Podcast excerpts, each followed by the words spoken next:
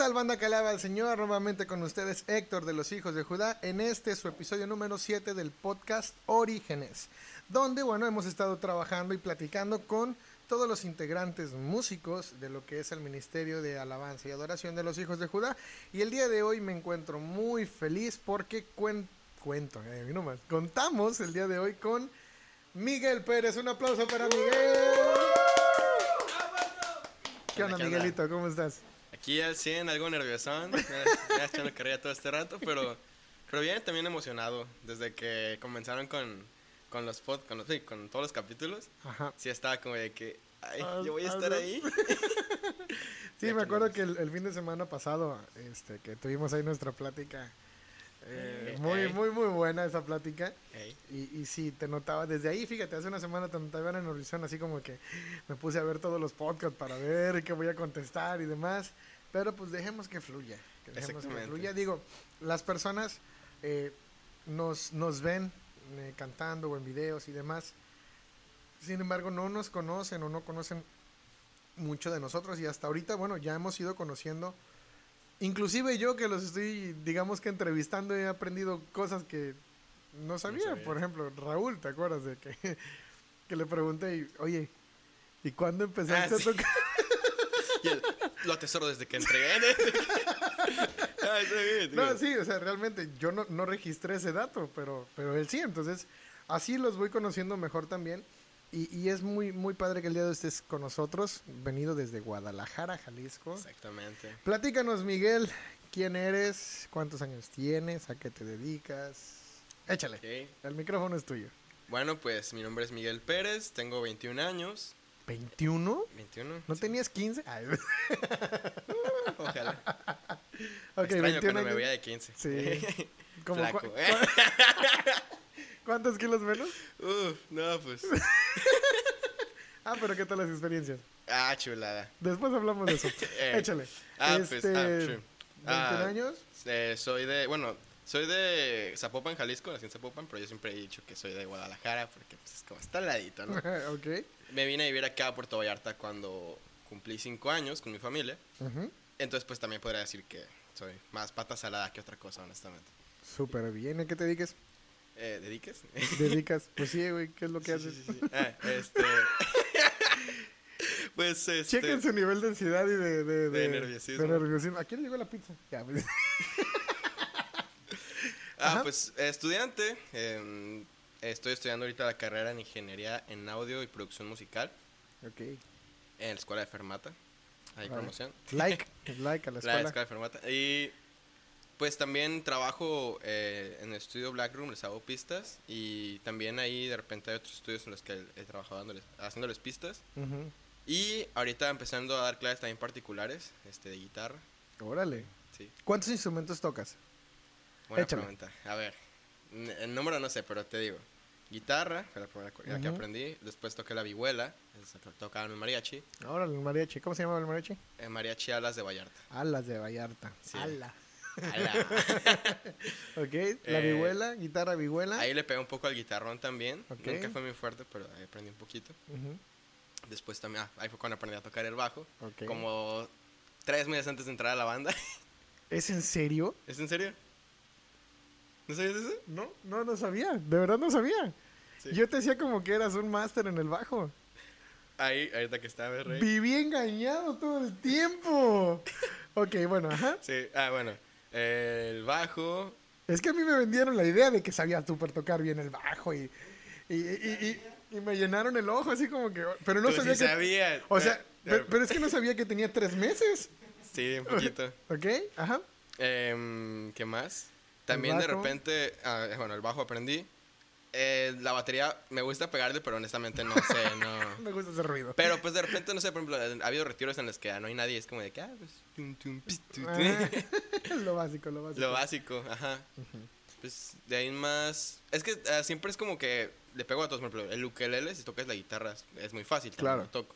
Realmente los instrumentos de cuerda se me dan muy fácil. El único que no se me ha dado y que de verdad tengo la, la intención de algún día ponerme las pilas es ese violín, porque sí es muy bonito. Ay, pero es de los más difíciles. Sí, sí, machín, pero sí, me gusta mucho ¿Qué, algún qué día. crees que sea lo que lo haga difícil? Es que por ejemplo, cuando... Desde un punto de vista estrictamente musical. pues.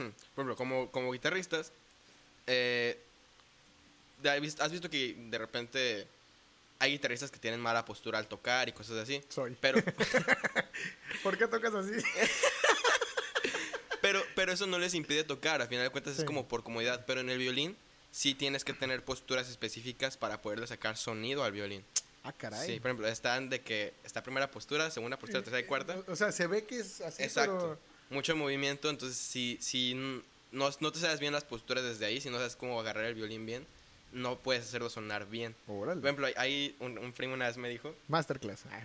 que cuando agarras el violín, tiene que estar la mano estirada todo el tiempo así. Entonces, él para que pudiera tocar, se amarraba un, un tenedor para no, no hacer el brazo así, porque si no se le clava. Entonces, así tenía que tener la mano mientras tocaba. Órale. Sí. Tips, ahí para que lo chequen. Órale. Digo, muy denso, ¿no? Pero, no, pues sí. pero ahí le sirvió. Y, de, y demás, aparte del violín, ya son todos los instrumentos que sabes tocar. Eh, Ah, también cantas. canto ahí un poquito, más o menos. Eh, No, no tienes mala voz, realmente. Yo creo que, bueno, y compartimos el, el, el sentir todos los de la banda, todos los del ministerio, compartimos que precisamente de todos, el más músico técnico eres tú. El niño prodigio eres tú. realmente porque, pues, conoces mucho de música y la verdad eres muy habilidoso. Eh, Muchas gracias. mu- musicalmente hablando es algo que yo te admiro y que en su momento fue así como que "Eh, el mocosillo ahí de 15 años que quiere tocar y no, se le, le brillaban los ojos cuando me decían, oye Miguel y ahorita les voy a platicar un poquito más de, de esa historia, de cómo fue que, que entró. Pero bueno, ¿cómo te iniciaste en la música, bro? O sea, sabemos que, que los planes de Dios son perfectos, es una frase súper trillada, pero la realidad es, es esa, los tiempos de Dios son perfectos. Ujú.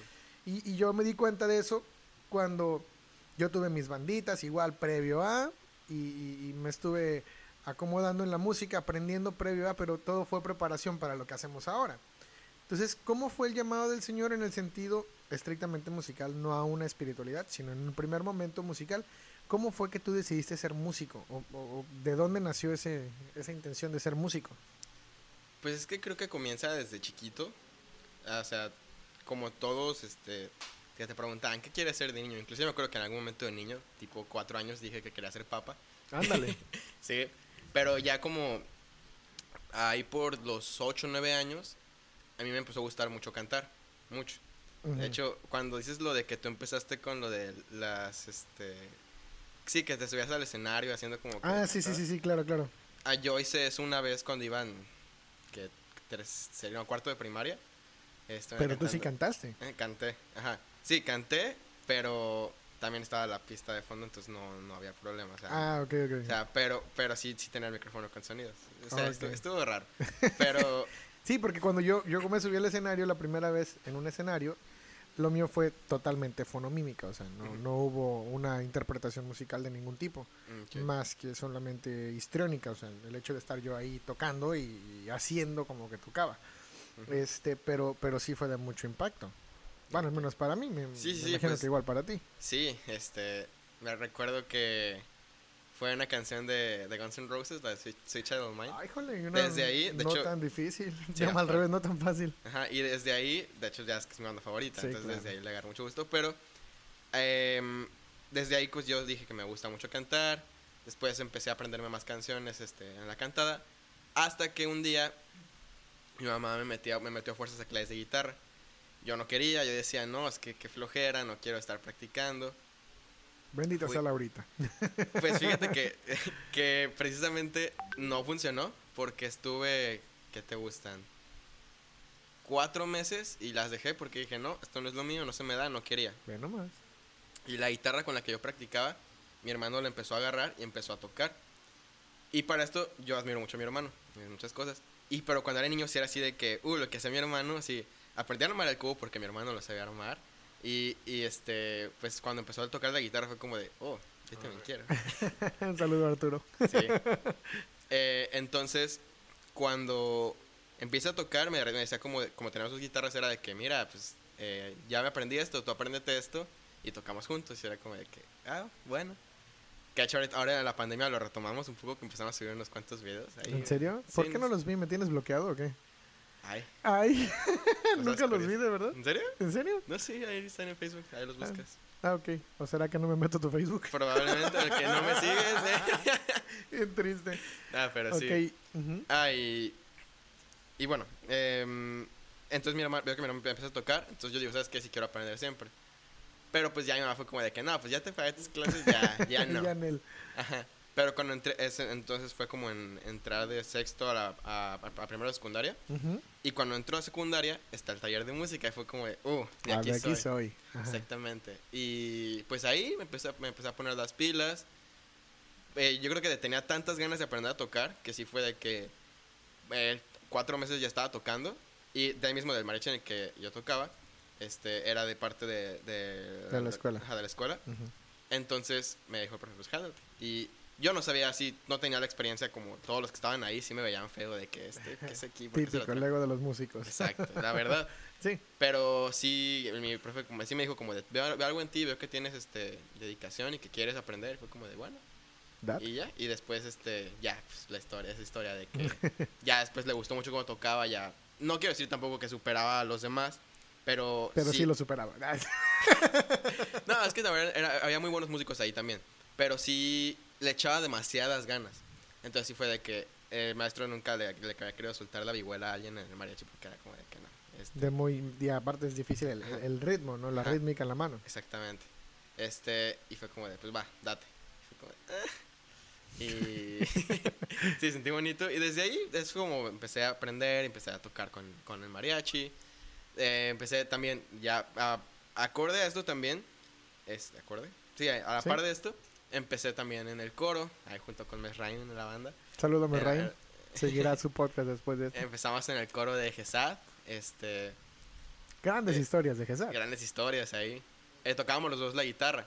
Y esa hi- historia curiosa, porque empezamos, eh, los dos tocábamos la guitarra, también Felipe, Saludos, Felipe. saludo. Y a mí no me gustaba que todos hiciéramos lo mismo, era como de, porque o sea, estamos tres este, monos ahí tocando lo mismo, suena feo. O no suena mal, pero era como de, vamos a hacer algo distinto. Entonces, de repente yo quería hacer ahí, ahí puenteos, pero pues no me salía. Entonces, eh, un día, no sé si ubicas a Turas, Ajá. Turas, este, Saludos, Arturas. Ay. me, me dijo, bueno, lo vi tocando el bajo, él tocaba el coro en Resurrección, también estaba yo en ese coro. Y me, Bueno, has estado en todos lados. estuve, estuve en muchos coros, honestamente, sí, sí hice muchas cosas. Ajá, y eh, sí. y me dijo, ah, yo le pregunté como de, oye, ¿cómo tocas? ¿Cómo se toca el bajo? Igual que la guitarra. Me dijo, no, es que aquí no se rasga, todo el tiempo es punteo, pero está sencillo. Y me enseñó la, la, eh, ¿cómo se llama? Eh, lo, lo básico que es el tun, tun, tun, tun, tun. la figura. La figura básica, exacto, Ujú. esa fue la, la palabra. Me enseñó esa figura y de ahí yo agarré mi guitarra y ya me puse a tocar esa figura y saqué todos los cantos que teníamos en el coro de Gesad en ese entonces con esa figura. Todos. Pero según yo no sonaba mal, honestamente. Ok, ok. yo me Este- imagino esa cochinada. No, no es cierto. Oye, mi corazón. ok. Entonces, eh, de ahí ya, pues yo dije, ya, ya aprendí un poquito. Y me acuerdo que iba a hacer una misa para Navidad. Y que me le- yo con todo el miedo de mi corazón le dije a Mesra, Mesra, ¿me dejas tocar el bajo en misa? Y fue como de, ni sabes tocar. no sé si te acuerdas que ahí estaba el ingrato. Yo me acuerdo que sí fue como de, ni sabes. Aquí tras bambalinas está Merraim. Ajá. Ajá, y fue como, no, pero es que me estoy poniendo las pilas, ya tú eras un poquito. Y como que entre dudó y ahí, pero fue como de que, pues arre, pues, este, pero practica, si quiero que hagas los ensayos con el bajo y todo, va. Le pedí prestado su bajo a Turas porque yo no tenía bajo. Ahí en el templo había un, había un ampli que no sabía, nunca supe de quién era. Ni saber, Pero- y seguimos sin saber de quiénes son. Eh, este, pero pues ya lo agarraba. Y así toqué mi primera misa. Que es a lo mejor más, no sé si me vas a preguntar eso respecto a cómo entrar los hijos. Pero en esa, en esa misa fue la primera vez que alguien de los hijos me escuchó, que fue Edgar. Y Edgar me dijo, oye, ¿quién tocó el bajo después de misa? Yo. ¿En serio? Sí, toqué yo. Sonaba muy bien. No puedo creer que hayas aprendido a tocar a la par. De verdad es algo que yo no sabía. Sí, Y estoy impactado. te lo prometo. Ok. Y entonces, eh, así fue tu, tu inicio en la música, tal cual. No manches, de verdad, de verdad, me quedé sin palabras porque yo, bueno, en ese tiempo que es cuando Tavo me dice, ¿sabes qué? Me voy a casar y que no sé qué, ya no voy a poder estar. Y fue así de que, ¿a dónde? Y me dijeron, no, es que conocemos un chavo que toca súper bien el bajo y que no sé qué. Yo dije, órale, no, pues hay que escucharlo. Y la realidad es que sí te escuché y fue así como que, ah, sí, sí toca. Pero bueno, ahorita hablamos de eso. Todavía no nos brinquemos esa parte porque va, nos vamos a aventar una hora, yo creo. Bien, vamos a entrar en un poquito más personal. Vamos a entrar en un terreno a lo mejor un poquito complicado o a lo mejor no sé cómo lo podamos eh, cómo lo podamos llevar, pero me gustaría que me platicaras un poquito acerca de tu familia. Eh, cómo, cómo se compone tu familia, este y, datos de tu familia para que conozcan las personas un poquito más de ti. Échale. Pues bueno, eh, yo vengo de una familia de cinco personas. Eh, mi papá, mi mamá, este, fallecida. Dios la tenga en su gloria. Exactamente. mi hermano, que te hablé, mi hermana. Arturo. Arturo y Paola. Un saludo a Paola. Sí. no, pues somos mi ¿Cómo, ¿Cómo fue la relación en tu niñez, de tus hermanos, con tus papás? Ok. Pues, mira, fíjate que yo siempre me he considerado que de la familia he sido el más, este... No, no como la oveja negra, que decirlo, decirlo así, pero sí que he estado un poco más separado de, de la familia. Ok. En ese sentido como que siempre era de estar en mi cuarto. Muy independiente. muy, exacto, muy independiente. Y no digo que no los quiera para, para, para nada, o sea, yo los, los, quiero mucho, pero sí fue como que muy por mi lado. Este... Pero pues, me digo, te, te platiqué, yo viví de niño acá en, en allá en Guadalajara. De mi niñez, honestamente, no tengo muchos recuerdos, como recuerdos muy específicos. Pero sí sé que viví en Guadalajara. cuando nos venimos a vivir acá a Vallarta es cuando ya tengo un poco más de recuerdos. De hecho, no vivimos primero en, Puerto Vallarta, vivimos en, en Bucerías, en Nayarit.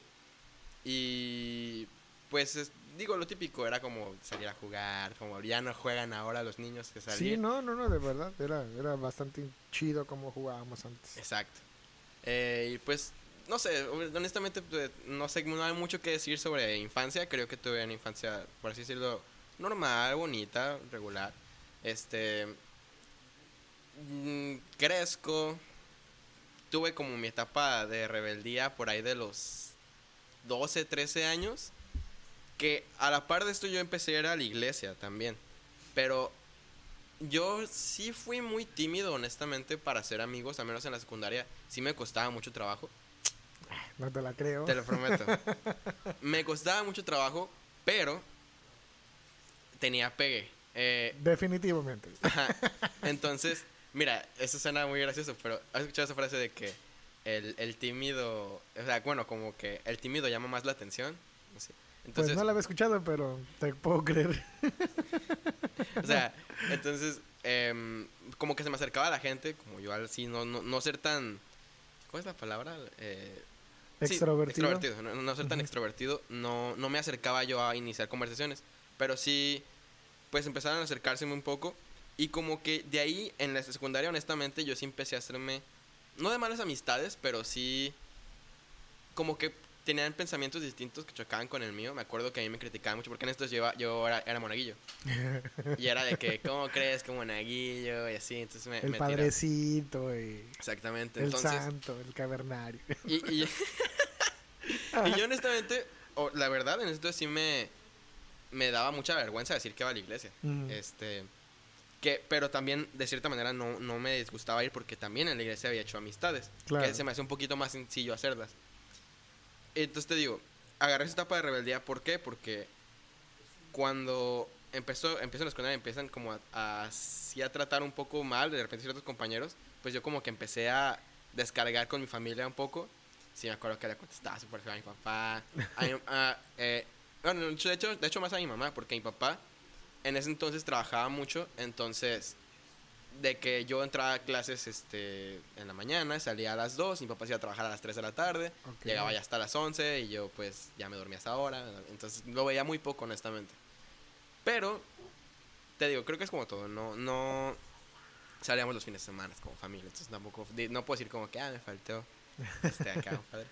Em, pero sí de... Con mi mamá sí le tocó mucho como esa parte de... De esa transición de un niño bonito, un niño que ay, si te esta mamá, yo no te quiero ayudar, ¿no? ¿Cómo crees? Sí, sí, así, De hecho, mi, mi hermano y yo nos peleábamos mucho porque yo le contestaba muy feo a mi mamá. Me acuerdo. Pero y tu hermano era como que a defensa de tu mamá, Exacto. ¿no? Así como que- Una vez nos agarramos a golpes. eh, que esto. eh, mira, yo no, lo, yo no lo recuerdo muy bien. Porque me golpeó tan feo que. El buen no, no, no. No, pero él me platica que, que sí fue de que yo le estaba contestando súper feo a mi mamá, mi mamá llorando. Y mi hermano fue como que llegó y la empezó, a- Sí. la empezó a defender y fue como de, ¿tú qué te metes aquí? ¿Qué te importa? Y órale. Ajá, y que me empezó a agarrar y mi mamá, no, sepárense. Y yo también lo empecé a agarrar.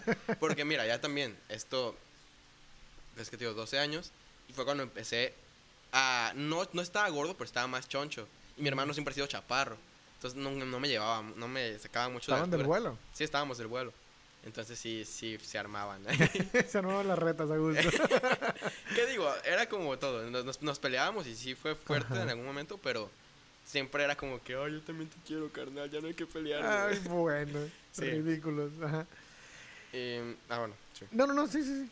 Eh, y bueno, a lo mejor no sé si vas a preguntar eso, pero ya cuando entró a la banda en, en 2015, fue como que ya agarré yo la onda de que, ok. De hecho, sí, honestamente, ponle que a lo mejor poquito antes yo ya, cuando ya, porque me hicieron coordinador de, de un ministerio en GESAD, ya como que había agarrado un poquito. Pero cuando entré a la banda fue como de, ok, vato, ya.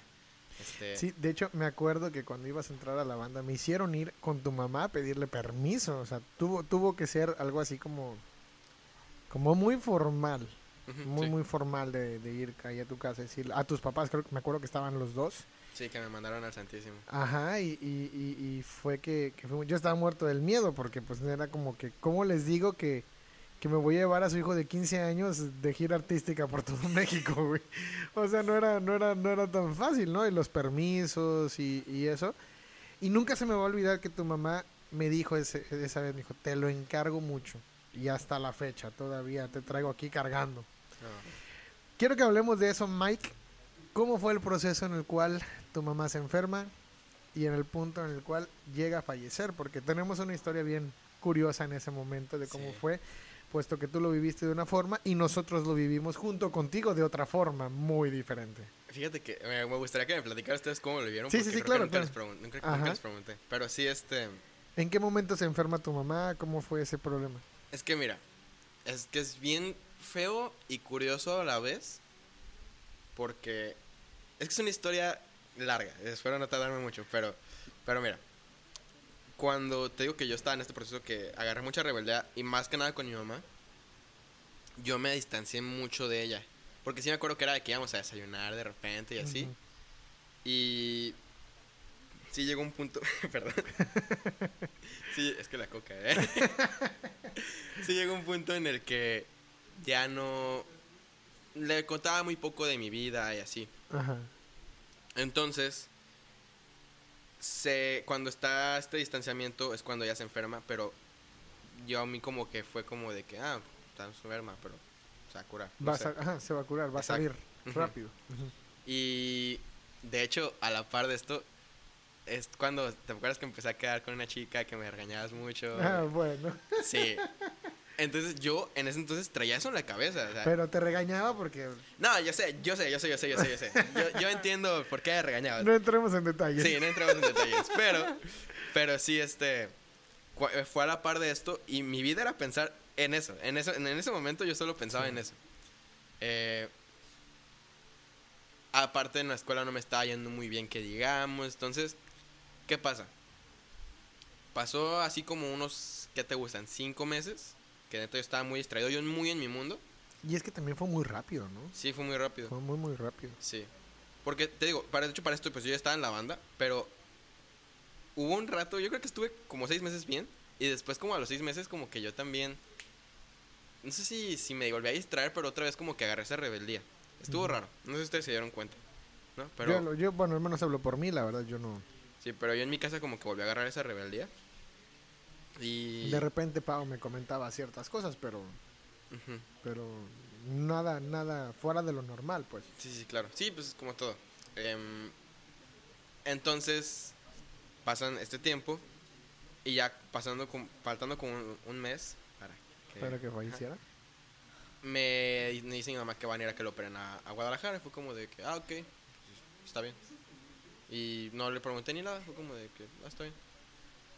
Y ah, para esto ella sí iba a ir a Guadalajara porque la tenían que valorar tiempo antes. Entonces me dijo, por así decirlo, un miércoles y el sábado se fue a Guadalajara. ¿Y, ¿Pero qué es lo que tenía? Eh, un tumor este, cancerígeno Ok. tenía un y la tenían que operar. Y eh, eso, eso voy Ajá, con eso. Sí, continúa, continúa. Este, yo ni siquiera, de hecho, ahorita te lo platico, pero yo no sabía. Yo ni- nunca le pregunté qué tienes. Nunca supe. Hasta ya después que ya, pues todo me platicaron. Ajá. pero, ay, ¿por qué te digo todo esto? Porque es muy curioso cómo todo el proceso yo nunca me preocupé. Fue como de que ah, todo va a estar bien. Eh, hasta una semana antes vamos a Guadalajara a verla. Este, porque mi papá tenía que trabajar en la semana y pues no podíamos quedarnos ahí, pero fuimos como antes de su operación. Y el día de su operación íbamos a estar ahí después de, de su operación. Íbamos a llegar ahí. Este.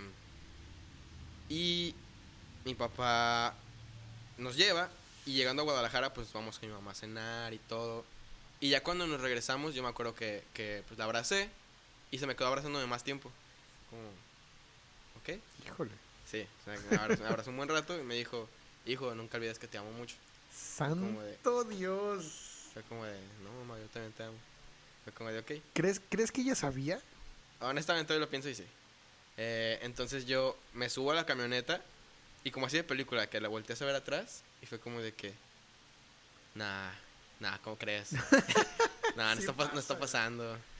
Entonces, esa semana, digo, todavía no, no fallecía, pero yo ya estaba en negación de... No, nada, se va a curar, o sea, no pasa nada. Em, entonces, pasa esa semana. Ah, para esto yo estaba en finales en ese- de, de- semestre en esa semana. Ujú. Entonces también yo era como de ok, concéntrate en tus estudios, no puedes este, dejar. Pero también tenía la cabeza en eso, entonces fue muy complicado. Que al final creo que sí reprobé. De hecho fue para el, para el extraordinario que me ayudaste a pasar. bueno, Sí. Héctor, ayúdame. Eh, sí. Ajá.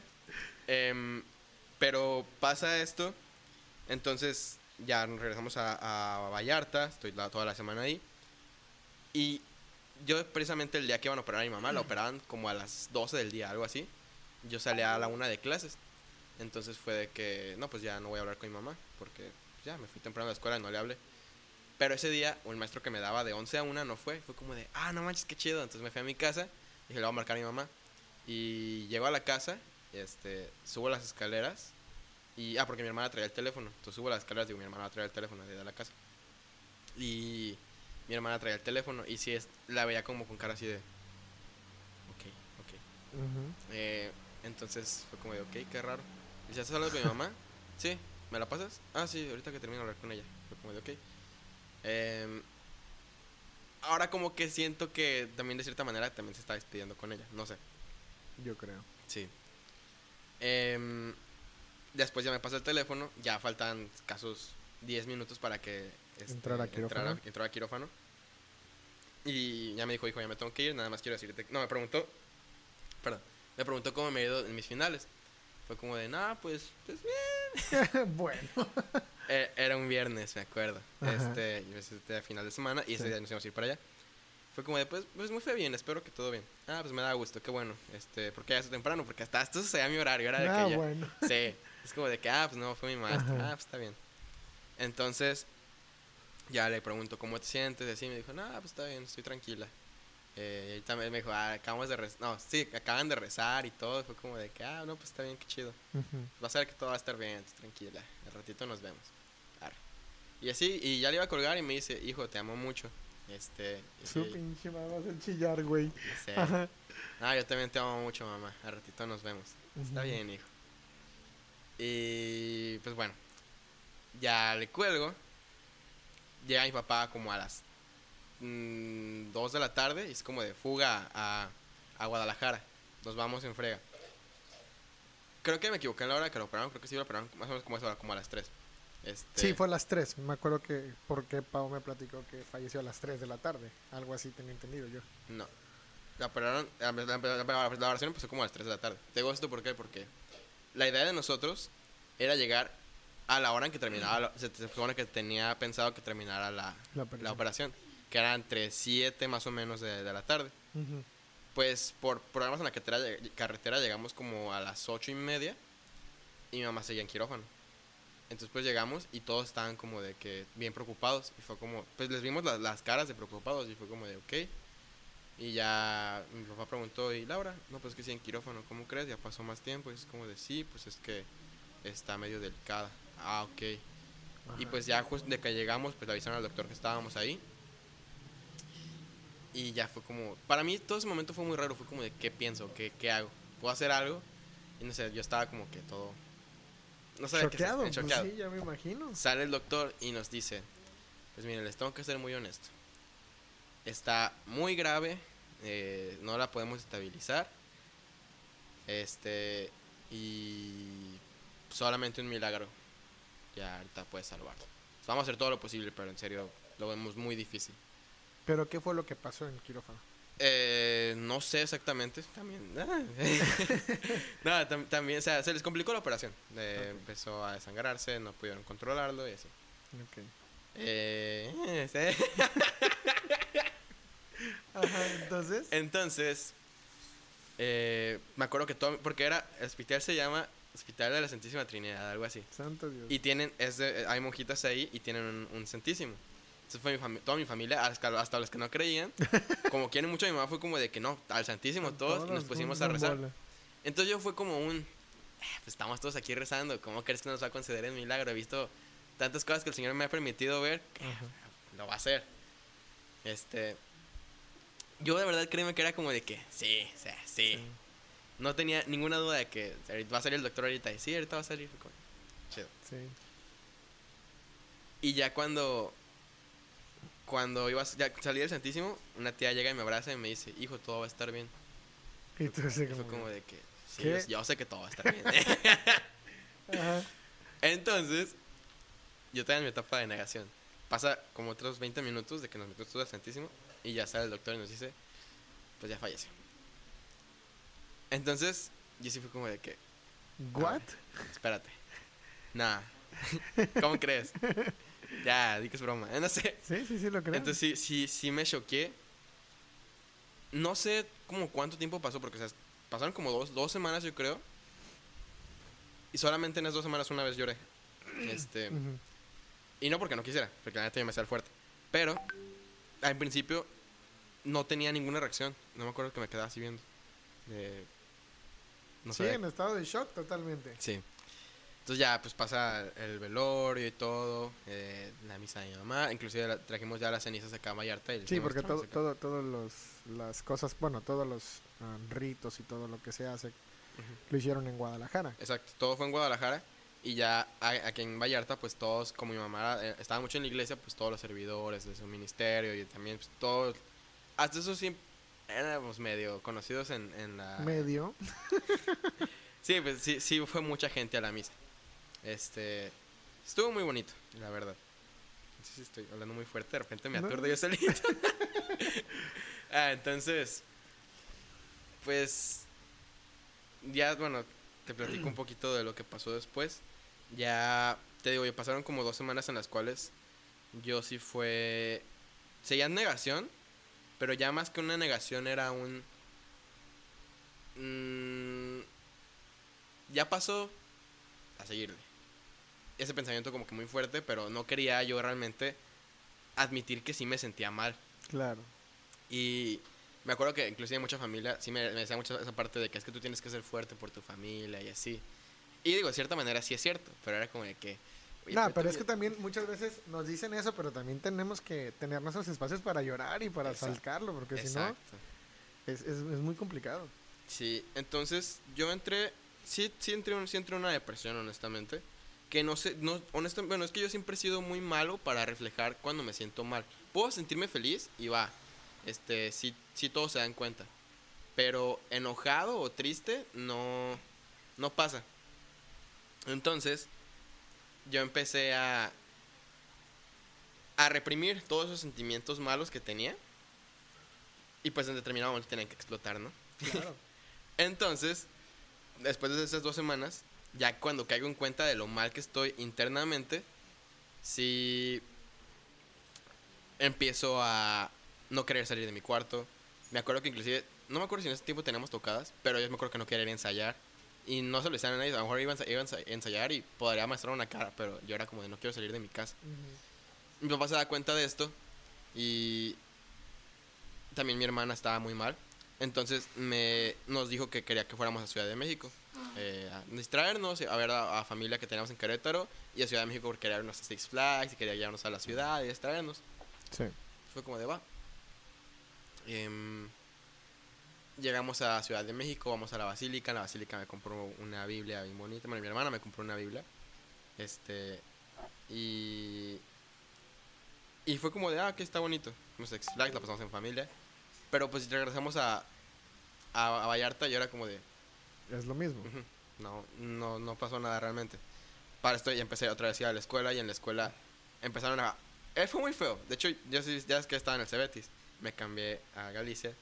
Porque yo empecé a recibir comentarios, como yo no lloraba, porque a mí no me gustaba mostrar lo que sentía, muchos comentarios, no quería a su mamá, no lo vemos mal, eh, se, pasa, se pasa de lanza, no, no la quería. Güey, qué feo. Sí, inclusive yo me acuerdo un momento específico de una chava que, que este, se me acercó y me dice así como de que, oye, mi papá se murió hace como un año y yo me la pasé súper fatal.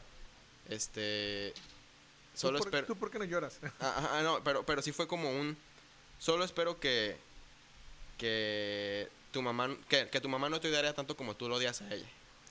Fue como de que, ¿Qué le pasa? ajá, fue como de que, ah, ok.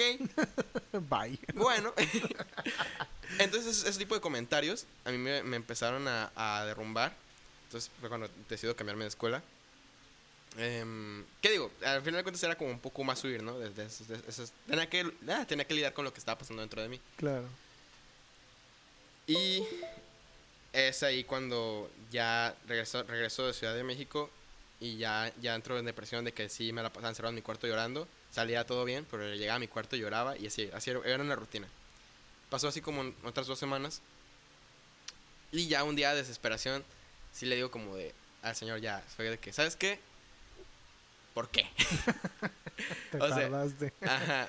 ¿Por qué em, todos oramos y o por qué no me no me avisaste? Pude haberme preparado. Pude haberme despedido, que ya está, ahora digo como de que tanto que se despidió de mí. Sí, vato. Sí, em, pero digo, ese momento pues yo no lo, no lo captaba. Era, ¿no? era el proceso normal, lógico, que, que uno pasa ante una situación así. Exacto. Entonces, pues digo, yo me empecé a agüitar, a agüitar un montón. Le digo todo esto.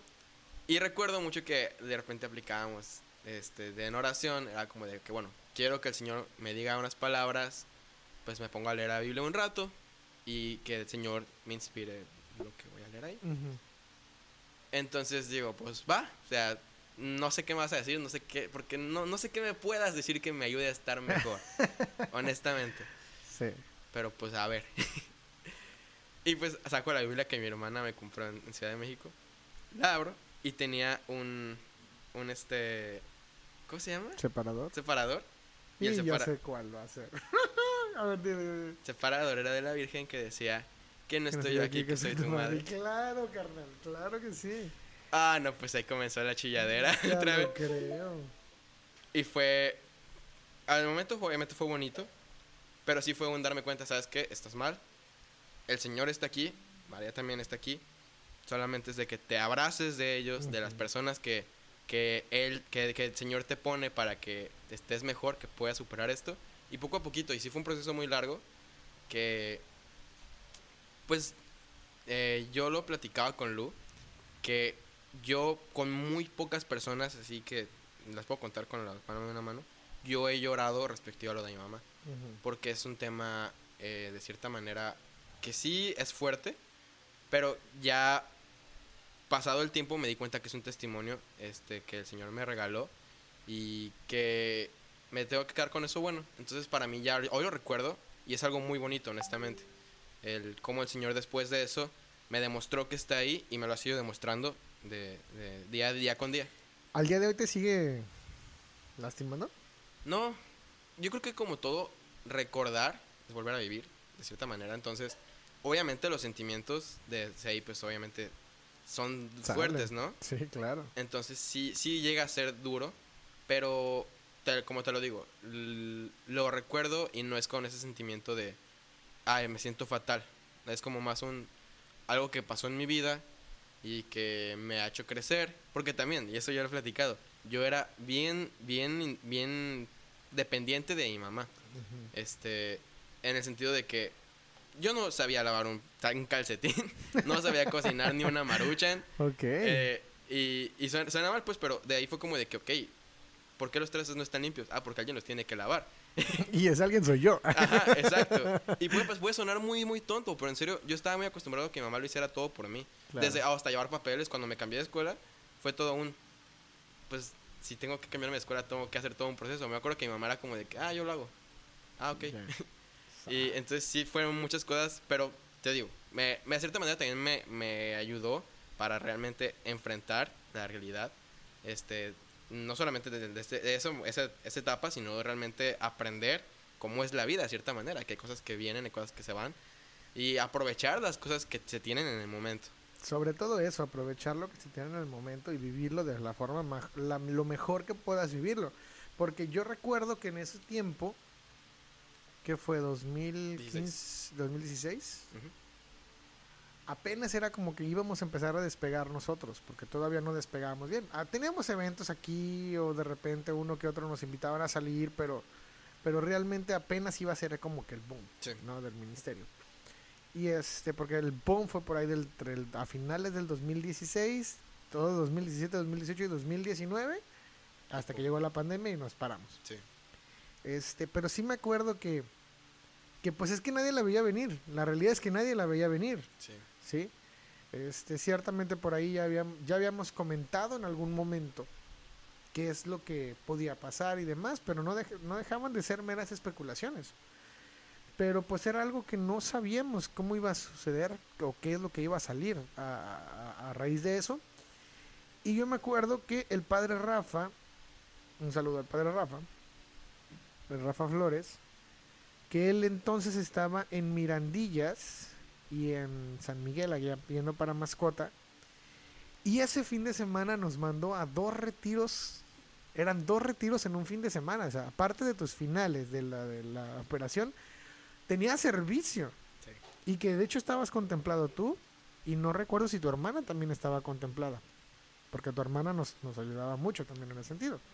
Antes que, que te, no te quiero interrumpir, pero me acuerdo que precisamente yo tan estaba metido en de que no va a pasar nada, que sí, yo me acuerdo que a media semana yo todavía estaba como de que, Sí, ¿para qué voy a Guadalajara? Sí, sí, me voy sí, con sí la banda, voy. sí, sí, y, y- y armamos todo, rentamos, me acuerdo, con una camioneta y todo. Y me acuerdo, fue el viernes, fue un viernes, ¿no? Fue, la operación fue un viernes. Nosotros nos íbamos el sábado temprano. Porque era el retiro era todo el sábado, era un retiro y el domingo, todo el domingo era otro retiro. O sea, eran dos retiros querigmáticos en un fin de semana. Entonces, sí me acuerdo, fue como que yo que estaba coordinando todo el viaje y todo el, el- la logística de los retiros, fue de, ¿qué hago? Por un lado, están todas las personas que iban a encontrarse con Jesús a través de los retiros. Y estaba el acompañarte en un momento crítico crítico, crítico, crítico, crítico. Porque no recuerdo si tu hermana fue o no fue. ¿A la tira? No. ¿A, a Guadalajara? Es que yo me acuerdo que estuvimos en el Santísimo. No me acuerdo si Mm. fue. No. Ah, era un día antes, yo creo. No, no, no. Me acuerdo. me- no, ya me acordé. No, no, no, no estaba tu hermana. Este, me, fue, estaba Marisol. Creo que estaba Alex también, que en paz descanse. Eh, fue Angie, fui yo. Creo que fue Raúl. Que nos vimos en el Santísimo en Infonavit para orar por ella. No estaba tu hermana, pero fuimos nosotros, todos nos fuimos al Santísimo a orar por ella, porque no sabíamos cómo, cómo se estaba poniendo la situación. Estaba sí. también don Raúl, el papá de Raúl. Entonces, me acuerdo que fue un proceso dificilísimo, de, al menos la decisión que había caído en mis hombros de decir, o estás con tu, con tu amigo en su proceso difícil, o te vas al servicio. De hecho, me hablaste. Sí, es que no sabía yo qué decidir. Sí. Entonces, al final, llegamos a la conclusión, bueno, o sea, se escucha un poquito crudo, pero, pero era la verdad. Sí, no. O sea, sí. tu mamá ya había fallecido. Y las personas, porque si eran un resto, se iban a encontrar con Jesús. Era decir, o sea, está difícil. la- la- en sí misma la, la- decisión fue difícil. Pero al final me acuerdo que decidimos y después de entrar en oración y de platicarlo contigo y lo platiqué con el padre, fue de, pues cuando llegues, te amamos y todo el tiempo y vamos a estar contigo y el fin de semana pues nos vamos de, de retiro. Y lo ofrecemos por, por la salvación de, Laurita y todo. Entonces, me acuerdo que fueron, re- fueron retiros muy emotivos donde se derramó el Señor a montones en esas comunidades. Y fue, fue muy bello, fue muy bello, muy bello. Y obviamente ya cuando llegaste, pues ya fue, fue el ir a, el- el ir a verte, el estar contigo, el platicar contigo. Y que, y que de cierta manera siento que, que, que te arropamos, ¿no? Fue así como el, el- la cobija o la mano de Jesús a través de todos los que estábamos en ese entonces en la banda, que te arropamos y no te dejamos que te nos fueras, porque corríamos el riesgo de que con cualquier cosita te nos fueras. Sí. Entonces, sí fue como el, el abrazarte, el decirte todo va a estar bien. Te digo, yo a, a la fecha yo me acuerdo muchísimo de, de esa vez que Laurita me dijo, te lo encargo, te lo encargo. Y hasta la fecha, con todo y pompis. Cada vez que... Por eso te regaño tanto, por eso, porque Eh. tengo, No saben cómo tengo las orejas de señor. tengo la encomienda de estar al pendiente de ti. Entonces, gracias por compartirnos este testimonio. Muchas personas viven eh, esta, esta realidad en la que nos falta un familiar directo. En tu caso es tu mamá, en mi caso es mi papá. Y, y hay varios que, que dentro del grupo que, que tenemos este, esto en común, ¿no? Sí. Este, y, y- y que es difícil y que al final es un testimonio, es un testimonio de encuentro con Jesús. Y que es lo que quiero que nos platiques así también de forma breve. ¿Cómo fue tu, te- tu encuentro con Jesús? ¿En qué momento lo Sí, encontraste? ¿En qué momento tú te hiciste consciente de decir, vato, es que quiero seguir a Jesús? Ok. Pues es que, como te decía, yo fui a la escuela y nomás. Fui a la iglesia como monaguillo primero, luego estuve en GESAD, entré a los coros.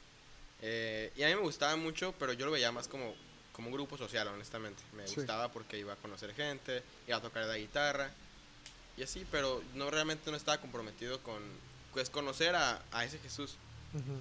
Cuando me pongo más las pilas en realmente esa formación, porque creo que me pasó algo similar a Raúl, de que lo conoció, empezó a leer la Biblia y a saber, pero realmente él como tal no había tenido ese encuentro. Cuando yo estaba en GESAD, me, me empiezan a decir como de que, nada, es que tú eres muy buen servidor y pues honestamente me gustaba mucho estar ahí, pero, pero lo repito, yo era más como por el cotorreo y sí, pues era de que, ah, pues Simón, hay que hacer esto, arre. pero, pero no era porque yo tuviera una fe este, realmente Fuerte. Exacto. Entonces, cuando me dicen de que, pues, hazte coordinador de, de pastoreo, es como de que, ah, caray, ¿qué no, es esto? No coordina mi vida, voy a Exacto. coordinar algo más. Ya sé. Que de hecho, ahí, de verdad no me dejar mentir, yo no quería. Yo creo que sí era como de que, ay, es que no sé. Conozco varios así, tú, no, gracias, paso. Ajá. Y es que yo sabía que era ya un, un compromiso de que no solamente está, ah, va, voy a ponerme las pilas en hacer lo que me tocó a mí, era de que tienes que ponerte las pilas en que ayudes a los demás a que hagan lo que tienen que hacer y estas personas, estos pastores tienen que ayudar a otras personas a que, o sea, ¿sí me entiendes? Como que Sí, sí, sí, claro. Entonces, sí fue un, ¿sabes qué? Ok, va, ya le vas a entrar a esto, ponte las pilas. Entonces, mi ponerme las pilas era, ok, me voy a poner a leer la Biblia, voy a poner a conocer. Y voy a ir a misa y escuchar la, eh, la ¿qué se llama? El evangelio La- sin ah, dormirme. Ajá, no, pero... que eso todavía me cuesta. Ah, bueno. No, a escuchar la homilía y realmente vivirla, conocer. Pero, sí, ya con lo mismo. Empecé a conocer un montón, pero yo no, realmente no me había enamorado. Y creo que sí pasó cuando, cu- cuando entré a la banda. No podría decir un momento específico, pero sí fue de que realmente empezar a notar cómo a través de, de lo que hacíamos la gente pues sí, Dios les cambiaba la vida, es como de que, oye, ¿por qué no, no, no puedo tener esto yo también? oye, me siento agüitado, pues yo también quiero sentirme feliz. Este, entonces fue como de que ya realmente fue como de, ok, voy a tener una relación de amistad con ese Jesús. Que inclusive me acuerdo que tú en, un principio cuando entré a la banda me lo decías y yo no lo entendía. Y ya lo empecé a entender. Fue como un, vato, es tu amigo. Inclusive cuando, cuando Edgar lo dijo, es de como de que en el día a día sí es de que, "Ah, hoy tengo flojera de hacer esto. ¿Tú qué dices, Jesús? ¿Vamos o no? Sí, sí, sí, realmente así tiene que ser, porque, porque al final te ahorra muchas broncas. sí, claro. Al final te ahorra muchas broncas. Es como que voy a hacer esto. ¿Tú qué dices? ¿Qué harías tú, Jesús? Exacto. Y es donde dices, "Ah, creo que Jesús no lo haría. Sí. Entonces, sí, qué, qué chido que, que pudiste encontrar eso. Entonces no hubo un momento específico así que tú dijeras, ah, pato, un mensaje, Ya. me llegó un mensaje al celular. Mira, yo creo, yo creo que el momento sería ese que te digo de mi mamá. O sea, como cuando realmente yo sentí esa presencia de Dios en mi vida. Y de- es que me acuerdo que estuvo lleno de signos, por todos lados, por todos lados estuvo lleno de signos. O sea que era, era visiblemente palpable la- que la voluntad de Dios era llevársela. Sí, claro. Y, y, y de cierta manera, creo que, que ya después de, de años y analizando las diferentes o los diferentes eventos que sucedieron alrededor de, pues te das cuenta que Dios sí avisó. Sí, sí, claro. Dios Y- sí eso te- avisó. Hoy que platico me da risa porque yo digo, tan güey yo que no me daba cuenta. Y, o más que nada, no me quería dar cuenta. Ajá. Pero, pero sí, y, y te digo que esta historia a mí se me hace muy bonita porque sí fue a partir, creo que sí, sí tomaría eso honestamente como ese momento porque a partir de esto ya no fue solamente un tengo que esforzarme por sentir a Dios en mi vida, ya lo empecé a interpretar un poquito mejor, ya, y fue no, siento que de repente nos cuesta trabajo entender o, o escuchar a Dios porque estamos muy sembrados en nuestra voluntad, lo que yo quiero. Y si Dios no quiere esto en mi vida, ah, pues ya no te escucho. Sí. Entonces, este... O entramos en conflicto con él. Exacto, entonces fue como de, ok, va, vas a hacerle, vas a hacer lo que Dios quiera de, de ti, sabiendo que es lo mejor para ti. Y en ese, en ese proceso lo empiezas a escuchar. Sí, y, y sobre todo también el, el ser conscientes de que, de que el hecho de conocer a Jesús no nos exime de equivocarnos. Ah, no, no, claro. nah. Mira, cuando me fui yo a Guadalajara, No, sí. fue un año completo que no, no quería saber de él, honestamente. Claro. De hecho, yo pensé muchas veces en salirme de la banda. Me consta. Sí, Sí, sí, sí. Y, y- y- y lo importante de esto es dejarnos moldear. Porque al final yo creo que sí nos dejamos moldear. De hecho, hay una, hay una frase que a mí me gustó muchísimo, que la compartí hace poco, me salió en, en recuerdo en Facebook, que decía, te pido perdón por hablar de Jesús y no parecerme a Él. Y es, y es cierto. O sea, yo, yo recuerdo, al menos en, en lo que a mí respecta, en un principio también entré con todo el power y, y así. Pero cuando llegaron las pruebas, fue así como que. ¡Ah! Y, y han sido a, a tal punto donde también, como dices tú, o sea, muchos no saben o, realmente no les he dicho a todos, yo con los que más, más, más, más me descargo en ese sentido, es con Raúl y con Luis. Que con ellos dos tú les puedes preguntar cuántas veces yo he querido dejar la banda. Pregúntales, te vas a sorprender de que han sido tantas las veces que yo les he dicho hasta aquí, ya no quiero, ya, continúen ustedes, yo ya no quiero. Pero es por esos, por esos errores, por esos errores que, que no le echamos la culpa a Dios, que uno comete, pero que yo, yo he visto en todos, no nada más en, en ti o en mí, o en- lo he visto en todos, una disposición a crecer y aprender. Que yo creo que ahí es, e- ese es el gran meollo. Porque el hecho de ser cristiano no nos exime de, de equivocarnos. sí, no, claro que no. Claro que no, no, no. ¿Y cuántas broncas no hemos tenido después de? ¿Sí? Al contrario, o sea, yo creo que, que vamos a ser más probados todavía. Y más por el mensaje que llevamos. Entonces, eh, sí es importante entenderlo. Y para todas las personas que lo vean, que nos escuchen, lo dijo el papá, no, no importa si te caes. Lo importante es no quedarte en el suelo, que te levantes. ¿Y cuántas veces no nos hemos levantado codo a codo? Pese a todas las críticas, pese a todo lo que, nos, lo que hemos provocado inclusive nosotros. Eh, y cómo Dios de una u otra forma nos ha, nos ha ido llevando de la mano. Y que al final la intercesión de tu mami, que Dios la tenga en su gloria, y de cada una de las personas que se nos han ido, abonan a este proyecto. ¿Sí? Así es de que, pues, me da gusto escucharte. Así, yo de repente te escucho hablar y digo, este morro, ¿de dónde saca tantas palabras tan sabias? Ah, pues, Porque pareciera, te- de repente te vemos así como que, eh, como medio, eh, por la vida, así. Pero de repente hablas y dices, ay Dios, no, ¿quién eres y qué hiciste con Miguel? nah, no creas. Yo creo que, mira, es que creo que a todo el Señor nos ha permitido vivir muchas cosas. Y pues de cierta manera ya... Mira, es muy, muy fácil hablar. Eh, y creo que afortunadamente, y a lo mejor yo puedo decir muchas cosas y hablar así sabio. eh, y muchas cosas sí me ha tocado vivirlas y aprenderlas y de repente son las que me son un poco más fáciles de hablar. Claro. Pero otras cosas que también, gracias a Dios, nos, me ha enseñado a través de ustedes, a través de en los viajes con las personas que conocemos. Y es como de cosas que también, de cierta manera, el decirlas y el, el creértelas me ayudan a, ¿sabes qué? Cuando esto me pase, tengo que acordarme de hacer esto. Ajá. claro, sí, totalmente. Pero sí, pues creo, creo que es el Espíritu Santo más que nada. Y ahora hablemos un poquito de cómo fue que entraste a la banda. Porque me acuerdo también que fue algo monumental y, y genial porque fue para nada profesional en sí. Me acuerdo que fue súper, súper improvisado. Porque me acuerdo, te lo platico desde mi perspectiva. Me dice, Tavo, ¿sabes qué? Me voy a casar, la fregada. Este, nos vamos a ir. Y yo necesito quién. Quien toque el bajo. Y Raúl me acuerdo que me dijo, yo conozco a un, a un muchacho. Yo, así. ¿Quién? Miguel. Está en GESAT. A ver. No me acuerdo si le mandaste un video, un audio tocando o algo así. Es que fueron muchas cosas. Y entonces ya me lo enseña y dije, ah, toca bien, interesante. Pues dile que se prepare, que igual y en una de estas le, le hablamos o no sé. o sea, que fuiste tú, ingrato. Y entonces, este, pues ya, sucede que Tavo se nos va. Y me acuerdo que le dije a Luis, ¿qué onda? Pues ya, pues ya hay que hablarle, pues.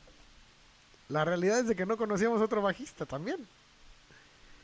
Entonces me acuerdo que te hicimos una videollamada, no me acuerdo si fue por bueno. Facebook o fue por Sí, Skype, no me acuerdo. Y que estabas bien nervioso, me acuerdo que estaba así como que, ya dígame que voy a estar. Que voy a estar. Porque, bueno, tenías 15 años. Sí, ahorita tienes 21, pero o sea, tenías 15 años. Y entonces ya empezábamos a tocar en muchos lados. De hecho, tú tenías una banda también en ese momento. Y fue así, pero, pero tu, tu anhelo, tu, la realidad, tu anhelo era estar con nosotros. Entonces me acuerdo que te dijimos, no digas nada, solamente publica en tu Facebook, yo soy hijo de Judá. Uy. De ahí nació el soy hijo de Judá. Con el hashtag, me acuerdo clarísimo.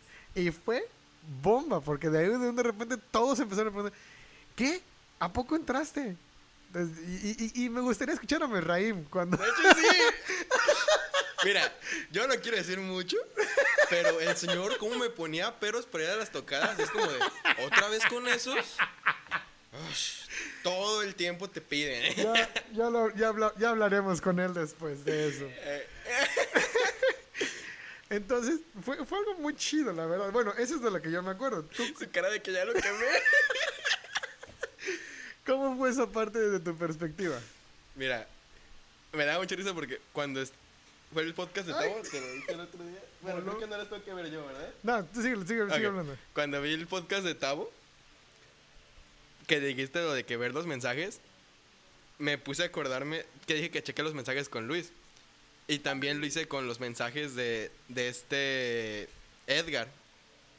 Y me dio un montón de risa porque hace cuenta que yo a Edgar lo molestaba mucho de que le decía, oye, este, ¿cómo tocan esta canción? ¿En qué tono está? me acuerdo que una vez tocaron en la Aurora, no me acuerdo para qué era. Inclusive, este, hay un video en Facebook, creo, que tocaron la de León de la Tribu, que eso que lo subieron. Me, me- da mucha risa ese video porque salen 10, tr- bueno, 30 segundos tocando y luego o- 1.30 es Nito cantando. No, no puede parar. sí.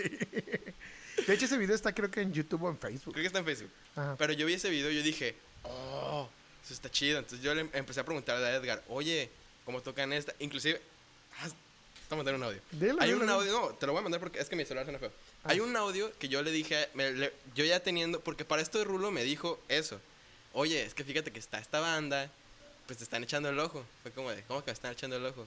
Sí, yo los empiezo a buscar, veo que tienen un disco grabado, veo esos videos y es como de que, ay, oye, eso me interesa. Más que por, y te digo, más que por la parte religiosa era porque, ah, mira, tocan, ah, tienen seguidores, no sé. Entonces yo sí quería como, ah, quiero ver eso. Honestamente fue por ese lado. Ah, digo, ya el señor después hizo mucho, ¿no? Mucha magia. Pero, ¿a qué voy con esto? Ah, te voy a mandar el audio. Eh, me dio mucha risa porque cuando Raúl me dice esto de que me están echando el ojo, y luego Edgar me dice esto de que, oye, ¿tocas bien? O sea, que tengo que me dijo en diciembre. Yo dije, las tengo que ganar, ¿qué hago? Entonces le empecé a mandar a mande y mande mensajes a Edgar. Déjalo buscar. Como el, como el, como el groupie así de, ay, yo quiero, yo quiero. Sí, le mandé, es que es lo que te quiero mandar. Le mandé un audio tocando el bajo, pero en una guitarra, mientras ah, tocando y cantando la de León de la Tri- No, no, la de No puedo parar de lavarte, perdón. A ver, pásamelo. La, la estoy buscando para, Para, pasarte. ponérselo. Pero, aquí está, creo que es este. No, no es este. Pero bueno, total que le mandé ese audio y siempre le mandaba mensajes como de que, oye, ¿qué onda? Este. eh, y cuéntame de los hijos, no sé. ¿Cómo ensayan? Oye, y me, me, me imagino me reíme igual, de la misma forma. Probablemente, te lo voy a pasar por Messenger. Ok. ¿Dónde estás? ¿Ves? No me tienes agregado. Ah, ya, ya, ya te vi. Tú eres el que me tiene bloqueado a mí. Ok, entonces, Te la mandé por Messenger. Ah, entonces, así fue. Empecé a molestar mucho. ¿lo puedo poner? Sí, ponlo. A ver, vamos a escucharlo un poquito. No se oye. Luego que. A ver. Parar de alabarte, no, no puedo parar de alabarte, Cristo. No, no puedo parar de alabarte, Oye. no, no puedo parar de alabarte, no, no puedo parar de alabarte, Cristo. Toda rodilla se doblará, toda. No manches. Es lo que te digo. Vale oro este audio, ¿eh? Sí. Entonces a mí me da mucha risa porque ahorita que dices eso y que cuando escuché el audio fue como de no manches, yo nomás me sabía esa figura y le metía de repente florituras bonitas que como ti, ti, ti, ti, eso, pero yo no tocaba. Yo es muy muy distinto a lo que se tocará ahora. Claro, me consta. Pero de repente yo decía, esto sale chido, esto se lo voy a mandar a... de- le- tengo un montón de dedos que le mandaba a Edgar, a Raúl, a Luis inclusive en algún momento, ya cuando ya había entrado, pero era como de que no, pues ya estoy dentro, pero no, no voy a dejar que me saquen. tengo que- Y, y pregunta, ¿por qué a mí no me decías nada? Es que Yo no recuerdo que me dijeras algo a mí. Es que yo, bueno, para, a Luis, por ejemplo, le empecé a decir cuando, cuando entré, porque con él como que tuve mucha afinidad en un principio, platicábamos un montón. Ajá. Y como que, no sé, no sé si suena feo decir esto, pero me dabas un poco de miedo. Chale. A todos. Sí, era como que, no sé, Héctor, uno, no sé, no, tengo que cuidarme mis palabras con lo que le digo, no sé. Ve nomás. Es que mira, y va a sonar feo también porque aquí está Merra, pero mi experiencia de coordinador era de aguas. Nada de creas, un Merra no. Pero por ejemplo, con Checo, tampoco quiero quemar a Chiquito, lo quiero mucho. Pero sí, Saludos para Checo. Saludos. Saludos, pero cuando era coordinador de GESAT, sí era como de que, ok, mm, no es mi amigo, es más un, o sea, somos compañeros de, de ministerio y tengo que tenerte cierto cuidado, no sé. Ya, Respeto. respeto, ajá, exacto. Eh, ya después como de que ya, me hice super compa, me, me hice super compa de ti. Pero en el principio más que como un amigo te veía como un coordinador. Y Era como de que, no sé, me daba un poquito de cosa. Sí. Por eso también, de repente cuando me preguntabas cosas era como de que, es que ¿por qué te tengo que contar? Ah, bueno. Pero Ajá. bueno, entonces básicamente sí entré a la banda porque ve- veo, Ru- Raúl empezó a, a deci- a decirte, yo de- no sé si de tanto fregar a Edgar de que le mandaba audios, te empezó a decir también, no sé.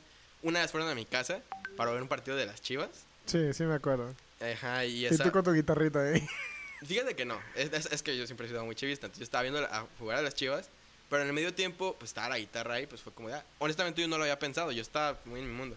Pero cuando me dices tú, a ver, tóquete algo, fue como de, ¿por qué no me preparé? ¿Por qué tuve que haberlo pensado? es mi momento. No, pero estaba bien nervioso.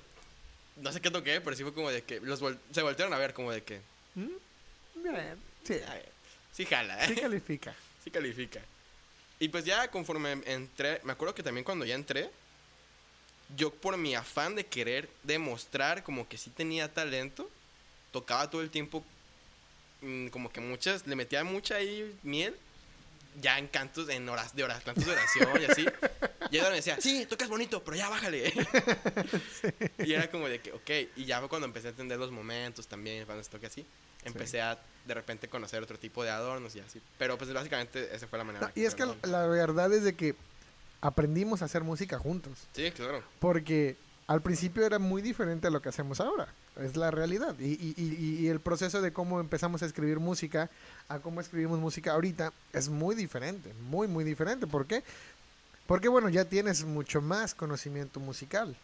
Entonces, digamos que, que entre Charlie y yo, no, no por menospreciar, claro que jamás los menospreciaría, porque al fin y al cabo entre todos las escribimos, tampoco nos llevamos el crédito nada más Charlie y yo. Pero generalmente somos los que ponemos como que la canción en bruto, ¿no? Es como que hay esta idea y entre todos la pulimos. Pero musicalmente hablando, hay que reconocerlo que el que más la pule, pues eres tú. ¿Sí? ¿Por qué? Porque tienes ese conocimiento musical de, de escalas, de adornos, de figuras, de, de diferentes tonalidades y, y- y- y diferentes ideas y demás. Entonces, este, eso nos dio un plus totalmente. Ya toqué en un en sostenido. ¿eh? Sí, sí, sí, claro que sí. Entonces, eh, eh, todo eso, pues hemos ido aprendiendo juntos a hacer música y eso es muy, muy importante. Sí, porque pues cuántas anécdotas no, no tenemos. Un montón. Ahí te va. Primera pregunta.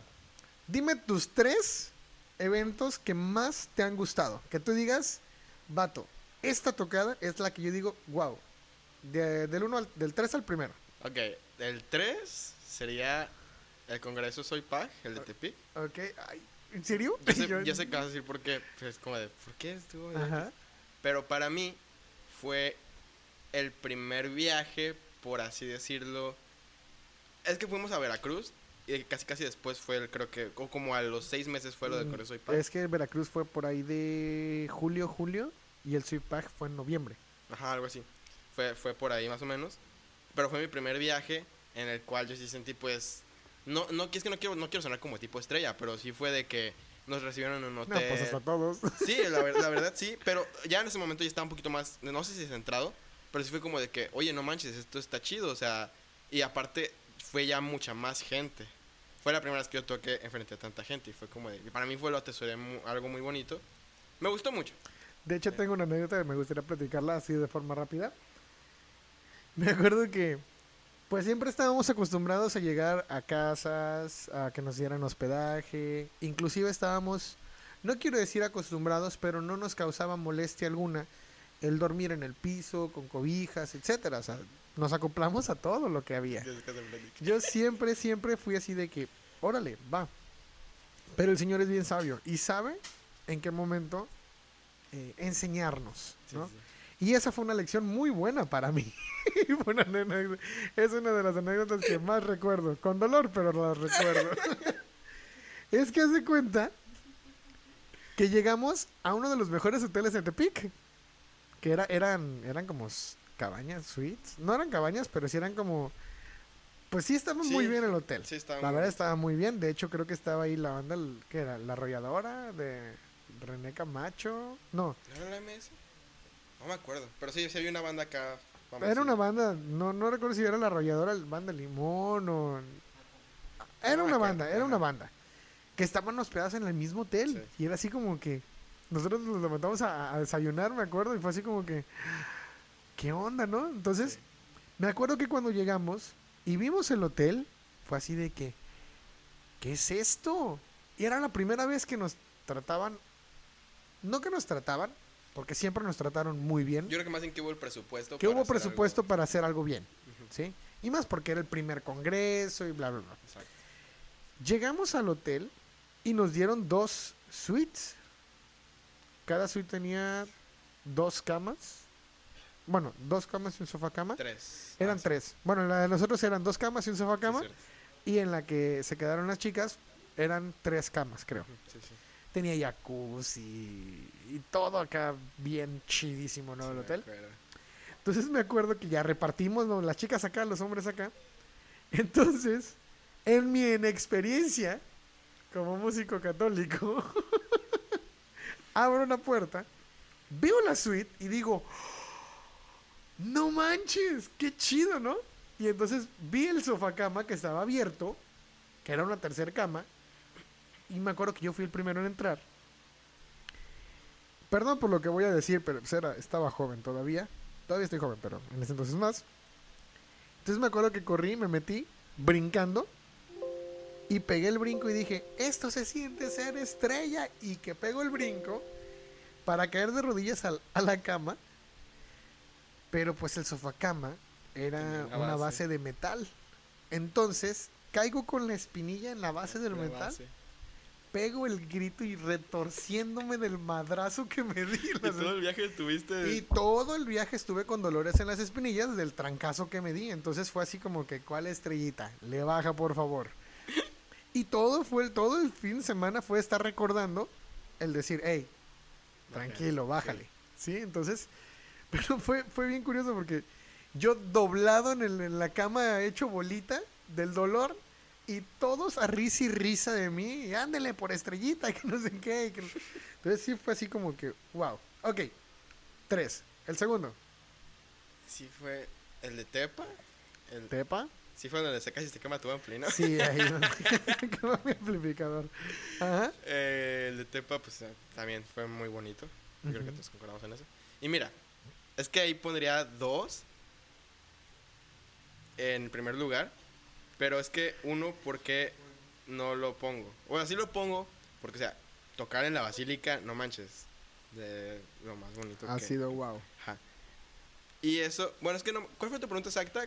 Eh, Los tres eventos o las tres tocadas que tú atesoras más es que creo por eso, por eso no lo, o sea, el viaje y estar tocando en, en la basílica ahí fue para mí lo más hermoso. Pero la tocada como tal, no sé, pero al menos yo sí me arrepiento mucho porque yo en ningún momento, hasta ya que íbamos de regreso a, a Vallarta, lo disfruté porque yo estuve pensando, pues ya sabes cómo soy de que yo soy con el audio. Sí, no, y es que falló mucho el audio, la verdad. Falló mucho el audio, entonces yo sí me la pasé todo el rato. Inclusive cuando terminamos de tocar, yo me salí de la basílica a llorar. Porque yo dije, sonó, sonó fatal. Yo también, sí, me Sí. acuerdo clarísimo, clarísimo, clarísimo que yo me salí a un lado de la basílica y yo estaba como león enjaulado, triste, enojado, este, de, de que no había salido bien. Ujú. Sí, sí, que te comprendo, me sentí igual. Sí, ya cuando lo disfruté, disfruté fue cuando llegamos de regreso y que vi videos y fue como de, oye, no sonó mal. Solamente fue nosotros. Y me dio mucha risa ya después porque, no sé si te acuerdas que hubo una oración antes de, de. Sí, de- del evento. Y me acuerdo que se especificó mucho, inclusive ya decía el Señor, sí, sí, haznos invisibles, que se desea mucho. Regálanos el don de la Ajá, desaparición. Eso, ajá, regálanos el don de la, de la desaparición, que nosotros no somos sino tú. Pues mira, Pues mira. muy literal. Dijera... ¿Eh? Ah, ok, sí, ya, ya casi. Sure. Perdón. Ay, perdonen. Eh, sí, fue, fue, fue la, la realidad que fue muy bello. Pero sí, como dijera el superhéroe, ¿no? Eh, tengan cuidado con lo que piden. Machín. Porque ese día desaparecimos. Y- Cañón, cañón, cañón. Sí, Porque vemos los videos y se escucha bien. sí, Pero arriba nosotros no escuchamos nada. claro. Entonces sí, sí. Entonces, ¿y Eh, con cuál otro? Ah, y ese, el, el de ah, la JPJ en Aguascalientes. Ese yo creo que para mí es el mejor. Porque son muchas cosas. De parte personal, en ese viaje fue algo muy especial para mí. Porque yo estaba muy enamorado de una chica en ese entonces. Y esa día me dijo que, que, que sí, que si fuéramos novios. Fue como de que, ah, Ah. sí, esa no sé si se la sabían. No, no, Pero no. acá él me se está riendo. Ok, me puedo imaginar por qué. Ajá, Ok. pero, pero este, eh, esa vez pues eh, fue muy bonito. Desde ahí, que ya después fue una noche muy difícil porque estaba haciendo mucho frío. Fíjate, yo en mi, tanto en amor, amor que yo se me olvidó mi suéter en, en el camión y, y este Johnny me prestó un suéter y ella me dijo, es que tengo mucho frío, traía dos suéteres ya. Y fue como de que, ten, me quité mi suéter, le di mi suéter, y yo me la pasé sin suéter toda la noche. Qué bárbaro. Toda la noche, mi, mi hermana llorando de frío, ¿y por qué no te suéter? Yo es como de que, es que estoy enamorado. y así congelado. Sí. Este. Y. Digo, esa fue como la experiencia previa a tocar, que fue muy bonita. Después del, del evento lo disfruté mucho. Digo, ya después de, cier- de- en cierta etapa de la noche sí fue medio complicado. Este. Porque sí el frío era muy, muy fuerte y no, no, puedes- no te puedes concentrar. Pero ya cuando nos tocó a nosotros, este, este, el tocar al alba y así, y no sé, a lo mejor ponle que no ha sido el evento en el que más gente ha habido, que además había un montón, pero yo sentí que es la vez en que más hemos conectado. Sí. Entonces sí fue de que, oh, no te pases, y, y lo disfruté muchísimo. Muy bien, pues muchas gracias, Mikey. Bien, y vamos a pasar a la última sección de este podcast, que la verdad ha estado muy interesante. Yo he conocido mucho de ti que no sabía, por ejemplo. Fui timado y no sabía que aprendiste a tocar el bajo dos meses, tres meses antes de entrar a la banda. Vamos a pasar a la sección de preguntas rápidas, que es nueva en el podcast. A ninguno le he dicho este tipo de preguntas así de, de forma rápida. La dinámica es la siguiente, Miguel. Tienes que pensarlo rápido y contestarlo primero que se te venga a la mente. Ok, ¿Estás? ¿Estás preparado? sí. Segurísimo. No. Ok, comenzamos la primera. ¿Qué piensas de la castidad?